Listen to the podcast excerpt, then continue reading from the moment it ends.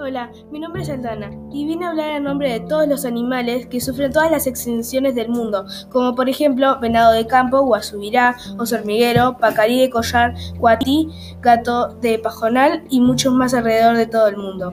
Algunos se extinguieron hace muchos años y algunos dentro de poco estarán extintos. Ellos se extinguieron por la caza, otros por alimentación y algunos por el cambio climático y toda la basura. Diciendo esto, quiero hacer entender a chicos y adultos, a buenos y malos. Muchos animales sufren, pero porque no pueden defenderse, no pueden pedir ayuda ya que no pueden hablar.